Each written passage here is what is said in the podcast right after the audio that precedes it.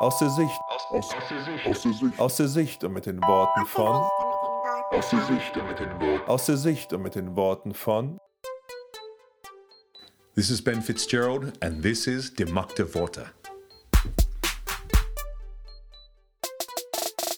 Aus der Sicht und mit den Worten von.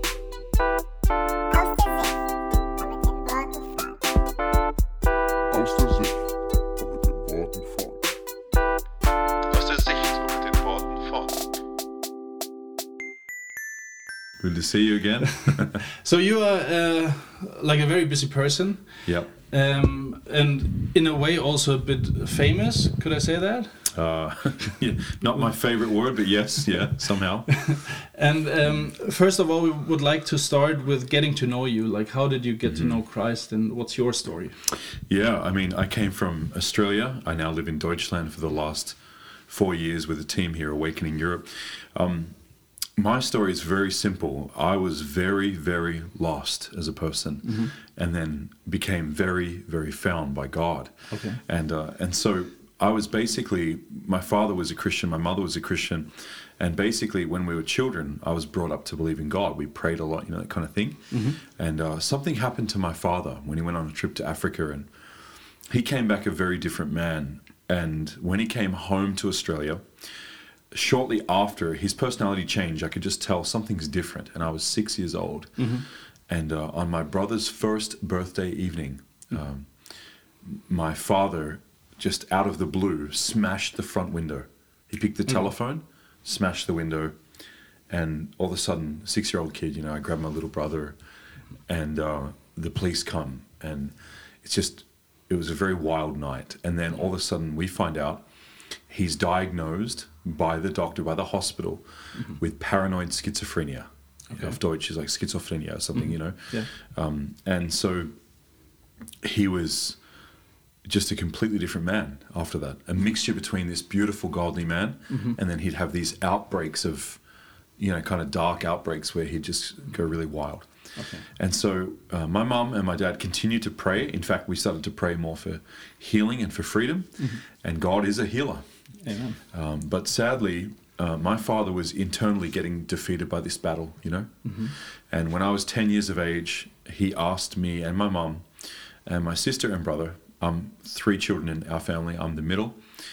And uh, he told my mum, You should take the children away for a night, away, because we'd been in the house four and a half years without going away one night Okay. because he was volatile, you know, sometimes good, sometimes not. So we couldn't, my mum couldn't leave him alone. And uh, this night we, we did go and uh, we just went just to get away. It was good for my mum, good for us kids. My dad told me he loved me so deeply and um, was crying when I left, telling me he loved me. And I came home the next day with a fish. We went fishing that night and I was running into the house. Dad, Dad, Dad, I caught you a fish. And uh, I ran into his room and he was just laying there on the bed and he looked asleep, but he wasn't. He that night committed suicide. He took 70 sleeping tablets, Okay. Zipsic, you know, 70, and uh, he committed suicide. Okay. And so from that point, in my life, it was like something inside me just turned, you know. Mm-hmm. And uh, I ran away from the house when I found him dead. I yelled out my mum to my mum, "Dad's dead," and she ran to the house. And uh, two hours later, the police came, and they found me, and uh, I was by myself, just angry, crying, you know. And then from that point, my life became angry, running, running like the same, you know, when I ran out of the house, just running into a whole bunch of crazy stuff, sex, basically drugs, rock and roll kind of life, you know. Um, not necessarily music. That's a saying, sex, drugs, and rock and roll, but everything but the music part of it. Uh, I did some music, but I was just addicted to prostitutes. Um, dealing ecstasy, very crazy, very wild life, mm-hmm. and very empty. It was all very fake, you know, mm-hmm. using temporary things to fill me. Yeah.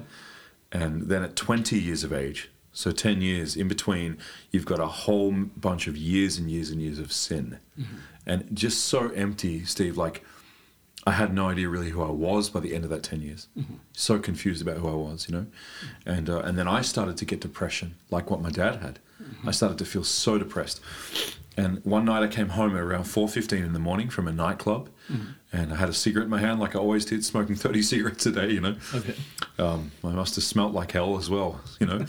but I came home at 4.15 in the morning. I just had a light of, just the light of the cigarette in my room there in the lounge room. And, uh, and Jesus spoke to me in this 4.15 with a, in a drug dealing house, terrible place, smoky place, dark place. And me so lonely, so broken, yet I had cash, I had all these women, but inside I felt like I was missing something majorly. So Jesus spoke to me, and then it was like it went all through my body, and it was funny because it was like a voice or like a um, like a feeling like this person knows everything about me. Yeah. You know, because God does know everything about us. And at that point, I knew it was Jesus speaking to me, and He said, "Ben, I love you." And then for one hour, He spoke to me, and inside, you know, it was like that loudspeaker, not Yeah. my voice. It was a different. Yeah. You know, when you hear a thought, I need to go get milk, or I need to conflux whatever, you know. Yeah. um, it was His voice in me, and it was like going all through me. And I remember thinking, I had a thought in the middle of it, like, how can God be talking to a person like me inside? Because I know what's in me, how dark I am. Yeah. And it was at that point uh, I opened my heart to Jesus. And I didn't give him my whole heart there, but I opened a little bit. So it's like a journey, right? Like you step by step, you give more and more because Yeah. sometimes it can be frustrated as a Christian. Yeah. Uh, you think like you have to have it all at once, Right. But it is also for you. It was like the step by step. Yeah, it was definitely a radical moment, Uh-huh. but it was when my heart opened, I'd say like the door opened a little bit, you know. But then Jesus just came flooding in, and then more and more I started to give up my will and open my life to Him. Yeah. And I started to read the Bible like four hours, five hours a day. I love the Bible. And so a little Bible, Gideon's, you know? Yeah. I was reading the Bible. So, um, and from that point, I became um, really hungry for the Lord. And, uh, and that led me to start living a normal Christian life where I'm passionate to worship Him. I love the scriptures. And I want to preach to people. I want to share Jesus with people. So I went from that drug dealer life to Yeah. kind of in a way selling drugs to selling the gospel. You know, like giving giving everybody I could Yeah. The gospel, mm-hmm. and you know, kind of just getting in people's face like, hey, God loves you and mm-hmm. He cares about you. And I was very very passionate because I was made alive. Mm-hmm. Like I was very dead. Yeah. And I knew that. I was like, I was empty. I'm missing my father.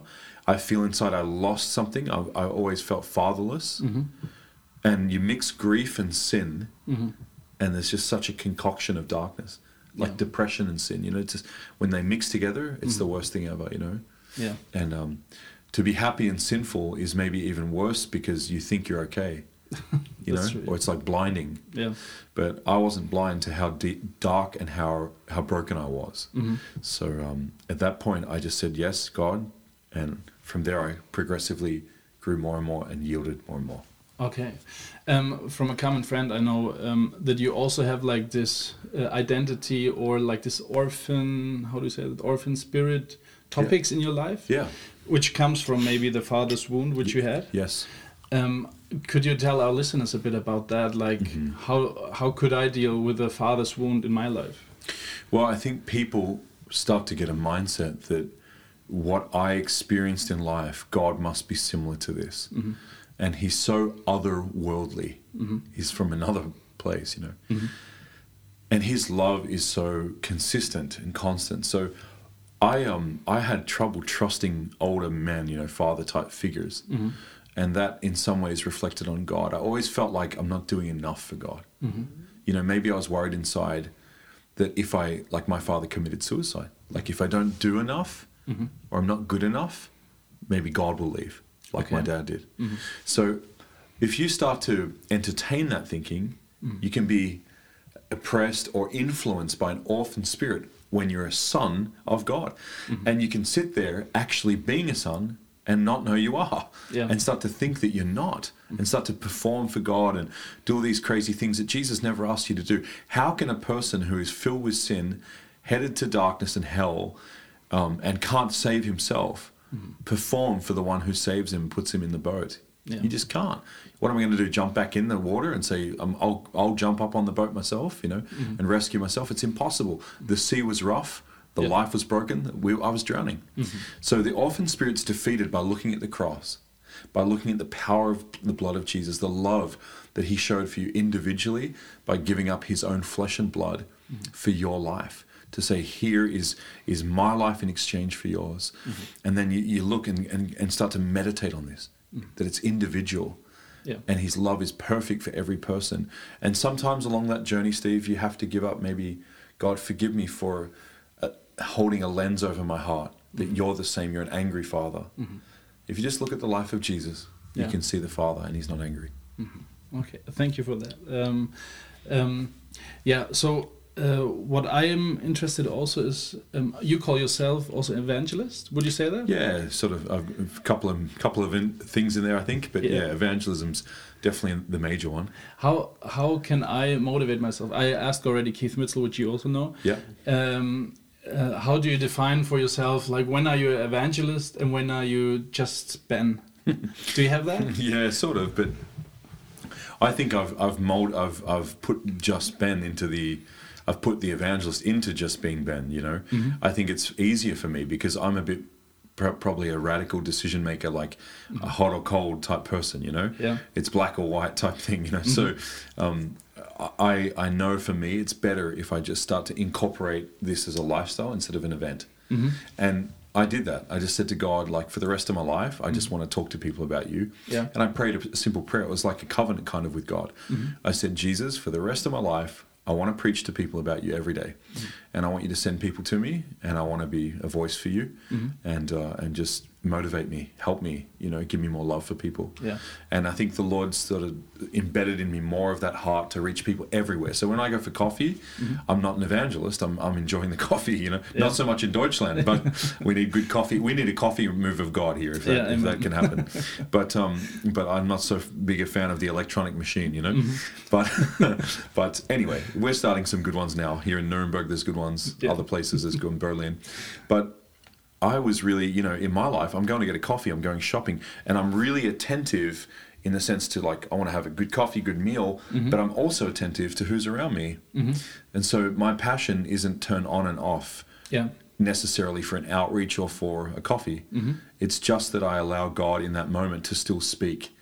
I don't put him in a religious box, like, hey, you can't talk to me until I'm on the outreach Yeah. or I can't feel a bit of love, or just kind of a drawing towards someone, mm-hmm. even honestly. Sometimes not even a word from God. Mm-hmm. It's just a feeling like, I think I need to go talk to them. Okay. And so I just do.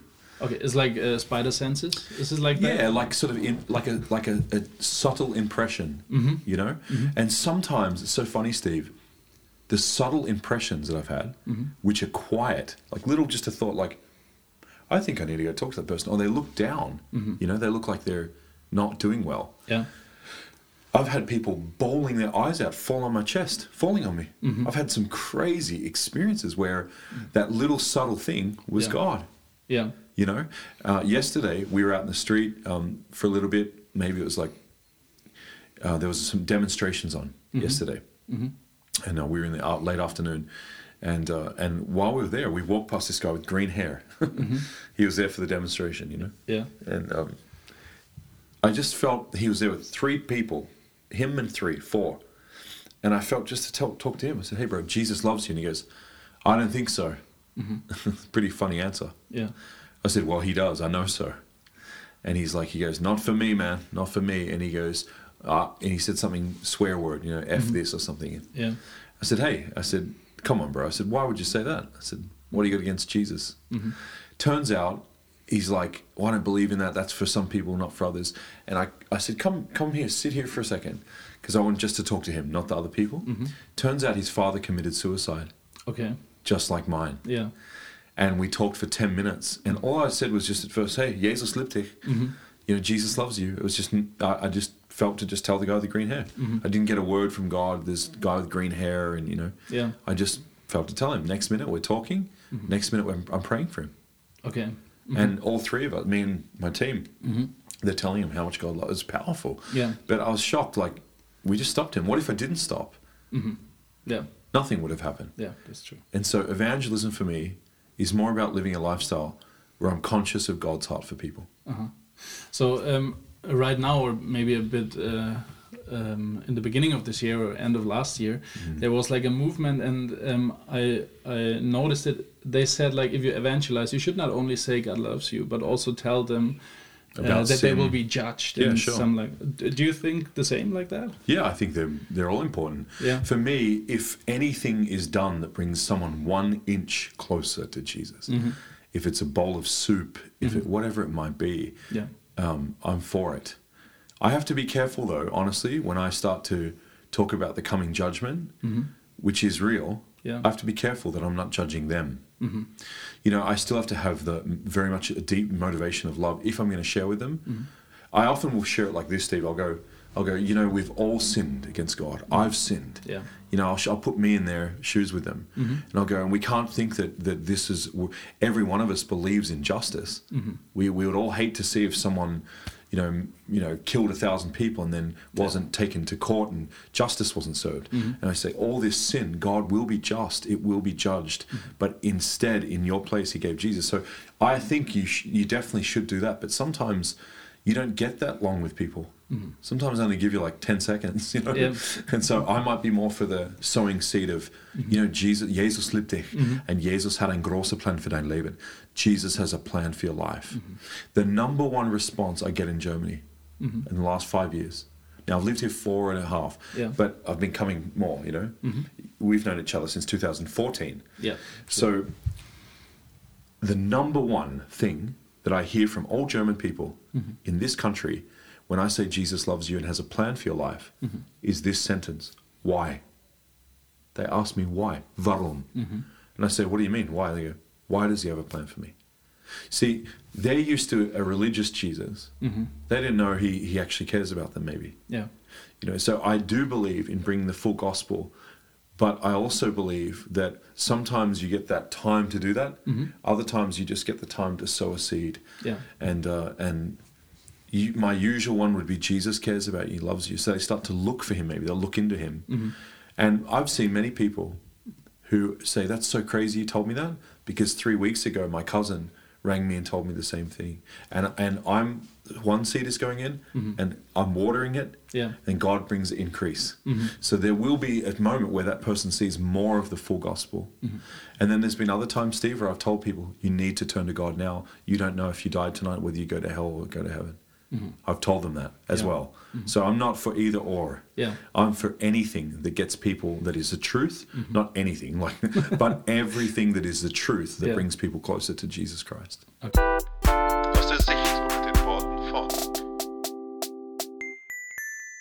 like when we met first time it was like i think awakening germany or Yes, Yeah. yes, in Nuremberg, yeah. um, how did that happen like what happened there that you started out of this ministry Yeah, well, when we first met, it was 2014 when Todd and I were here. yeah Um, and now I live here, but it, it was a, just a small conference mm-hmm. with David and Anna Dengel and others, Anna Kaufman now. Yeah. You know, just a small conference, maybe three, four hundred people. It's wonderful, though. Mm-hmm. Passionate people, you remember. Yeah. And so we met in this time. I don't know how. Honestly, it's like a big divine accident, mm-hmm. you know. So this was our first time ever preaching in Germany, mm-hmm. and I was preaching in Österreich, in Austria, in Wien, mm-hmm. and I said to Anna, "Hey, Anna, we're we're pretty close, you know, four or five hours away or something." And and I said, "Hey, do you want us to come if you if you want?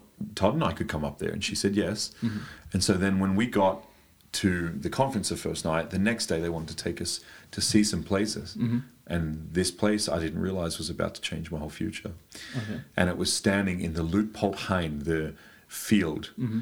where Hitler and his army were. And, and right across from there is that gigantic, you know, monu- the Colosseum he built and this monument where all the soldiers, millions would stand and, mm-hmm. and all the youth army and all this stuff in the stadium. I didn't know any of that stuff. yeah And at that very place is where I had a very clear vision about people from all over Europe crying out to God. One sentence they were saying, mm-hmm. I could see them sort of in my spirit, you know, mm-hmm.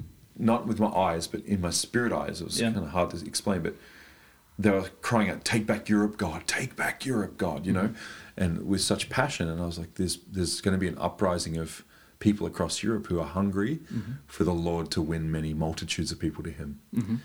And that was kind of divine. I saw that. Todd saw the same kind of thing, and we just talked about it there. And uh, you probably remember um, that not long after that, we in the conference started saying Jesus is going to do something in Nuremberg without ha- having any idea what that meant. Yeah.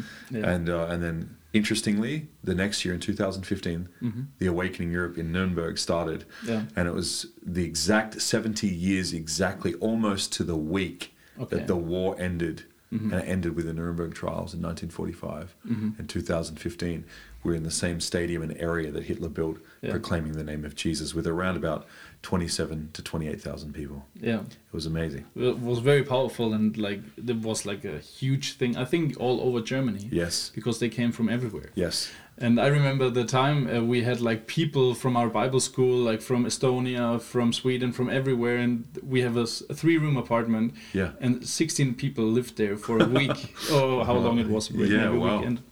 And it was very powerful. Yeah. Um, but how now? You continued not only to have like Awakening Europe in Nuremberg, Yes. but you have like different places. Why? Why is that? Like, uh, do you want to have like a whole worship session or like a um, yeah worship God session in whole Europe, or how is that? Yeah, I, I would love if the whole of Europe would worship the Lord, but um, you know, uh, we felt like we need to go to other nations. So the calling was, okay, if God can do that in Nuremberg, maybe He wants to do something somewhere else. And mm-hmm. so He started to highlight places to us, like Stockholm mm-hmm. and Prague.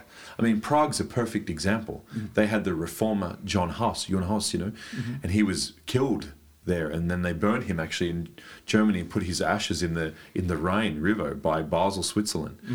You know, um, we we thought like Prague would be amazing. You know, that's where the Reform, one part, a huge part of the Reformation happened there. And, um, but then we found out, you know, in the city of, of Prague, and let alone the whole of Czech Republic, 10.1 million people, only 25,000 people attend church. Okay. Mm. It's way less than one percent Yeah. Crazy, you know? And so I was like, we need to do something here. Yeah. so it was just really a motivation of crying out to God with passion mm-hmm. and saying, God, we need something to happen in Europe. European people need to hear the gospel. And I think I love what happens in the stadiums. It's mm-hmm. it's historic. Mm-hmm. I love being there with, you know, tens of thousands of people. Yeah. But I also love the fact that sometimes in these cities, which they all think, uh, often people think Jesus is a dead religion, you'll see seven to 10,000 people go to the streets Yeah. For days. Jesus loves you. Can I pray for you? Healing the sick. It's been a, a really amazing thing. So for me, my passion and our team's passion is that as many Europeans as possible through our through our yes can hear the gospel. So what I liked also with this event was it was not only an event, but also like getting the people out to the streets. That was very good. Yeah. Like I like that. Activation. Yeah. Yeah. Um, so for me, the question is, which I struggle a lot with, um, is also like um, I hear a lot about talking revival, Yeah. and there will become like a big harvest or something like that. Mm-hmm. Like for me, you have to explain me like a fool because for me, I don't see it in my Bible. I see like in the end times there will be like the great Falling away. falling away, Yeah. but not a revival. Like how come this uh, is so big in our Christian Well, charismatic movement? Yeah, it's a great question. I think that um, it's interesting because right now in this generation, you can definitely see stronger elements of the falling away. Mm-hmm. You know, people really becoming perverted in their thinking and Yeah. very crazy, like mm-hmm. treating humans like robots, all sorts of crazy stuff. Yeah. And uh, and and bring laws in that are just so you wouldn't think even 20 years ago this was even conceivable. Yeah. But that's the perversion. That's the influence and sway of the enemy, mm-hmm. like the like it says in Thessalonians, the blindness of the veil he puts over people. You know, um, and people are underneath that sway, but. God always has a remnant of people who preach the gospel. And, you know, even in Jerusalem, Israel, and in Rome, these were places when Jesus actually was risen from the dead, when he gave the commission to the disciples. They were not easy places to preach, mm-hmm. but thousands were saved. Mm-hmm. You know, the gospel wasn't ineffective, it wasn't tiny, mm-hmm. it was quite expansive, and many people came, but it, it was still the narrow road. Only Jesus Christ can save. Yeah. So I believe in both. I know it's going to get darker. I know the enemy's going to fight hard. I know even some nations will probably turn against Christianity. I don't know. It could get very crazy in some places. Mm. But at the same time, because of that, you know, where sin abounds, grace abounds much more. Mm-hmm. And and you, you see people see the wickedness and control of sin and they're, they're turning for the an answer and for the Messiah. And I, I can just look at even not past revivals, but current ones. Mm-hmm. Like my friend, he, he was the leader or one of the five leaders of the underground church in China. Mm-hmm. His name's Brother Yun. He lives here now in Deutschland. But in the 1990s, when he was there, when the persecution began to get strong in China, mm-hmm. the church started expanding because all of them started to take their faith seriously. Yeah. And then they started to preach the gospel mm-hmm. because there was more of an urgency. Mm-hmm. Like we're being persecuted. So now we have to tell people, like, we've got to get the word out. Yeah. 30,000 people started being saved a week. Okay. mhm. Now, if that is not on a move of God, Yeah. I mean, I don't know what is, but Yeah. like that's not. It doesn't mean that the Chinese procuration all became Christian necessarily. Mm-hmm. It's still a communist country. Yeah. There's still millions who aren't saved. Mm-hmm. But I think we need to believe, even though sometimes we have more faith that the darkness will get great, mm-hmm. and we we don't have much faith in the the sowing of the seed of the gospel. And the Barna Institute has studied this in Western nations that 96% of Christians do not lead people to Jesus. Yeah. Okay. So if we have 96% of the church mm-hmm. who's like, well, we'll just see how it goes, mm-hmm. obviously we're not going to have Yeah. What we're crying out for a revival. Yeah. So I don't think an airy fairy revival will happen one day. It's going to happen until we take it serious mm-hmm. and go, okay, God, let's all of us begin to pray for our best friend to be born again. Yeah. Let's go after this person being saved. And we know the enemy's going to still do his thing, but we're going to do our thing seriously. Yeah. So I think that that's more uh, what I envision a move of God happening where people God just starts because we start being obedient and God draws people to his gospel and and he can do stuff that we can't do you know Yeah. and I'm looking forward to the day where we don't have enough um, brains to figure it out because there's too many people turning to God Yeah. in a short period of time but history does show there are moments in time Yeah. where more people are drawn at once. The Welsh revival, 1904 to 1906. You know, th- th- there's many moves of God that we put the word revival on, but really what that means is it's a revival of true Christian faith. Mm-hmm. Christians become Christ-like again, mm-hmm. not apathetic, Yeah. not cold, but hot for Jesus, mm-hmm. burning for God, burning for prayer, and then they begin to proclaim. They talk about Jesus, Yeah. and then people begin to turn to God. So that one in 1904, 1906, half of the country of Wales was born again mm-hmm. in six months. Okay. That's a big move of God. Yeah. So when we talk about revival, we're not talking about like some mystical thing. It's very practical. Mm-hmm. You know, the Great Awakening, mm-hmm. Wesley. You, you see these moves of God throughout the last several hundred years. Mm. So, um, but it was always connected to people being obedient. Okay. Okay. Good. So we're sadly almost at the end. We have three minutes left. Oh, good. Um, so the last minutes I give the the interview guest, so you can tell the listener whatever you want to them. Wow. Well, do most of your people who are listening are they Christians? Yeah. Okay, so I would tell you guys this. We've just been talking about what God can do. You know, I want God to blow my mind so much that it only gives Him glory. But I just do know, I know that the Lord is looking for people that say yes in the way the disciples did. You know, the all in, take up your cross, I'm ready to serve you, God. And I'd encourage anybody listening that God's purposes and plans are greater than the safety that any human being or any university or any job or anything else can give to you. The safety is false. Following Jesus and saying yes to Him is the way, and God can use you to do great things if you give Him your yes. You know, He He just needs a little altar to fall with His fire upon that sacrifice. And I encourage you because of the the great need for the gospel in this time. I encourage you take it seriously and be a real Christian, be a burning believer. Mm. And I just want to say one more thing to encourage you as well. God knew how dark things would be. God knew how twisted laws would come in in this time, but he also knew you'd be born in this time. So he knew that he had his purpose stored up inside in you by the Holy Spirit. So look for that purpose and give yourself wholeheartedly to it, to it. And I pray in Jesus' name that the Lord would use many people listening to do great exploits and give glory to God through their yes. Amen. Vielen Dank fürs Zuhören. Folge uns auf Instagram, Spotify, YouTube und Facebook. Wenn dir diese Folge gefallen hat, abonniere unseren Kanal und wir freuen uns über 5 Sterne bei iTunes. Wenn du Fragen, Anregungen oder Verbesserungsvorschläge hast, kontaktiere uns unter die Macht der Worte at mail.de.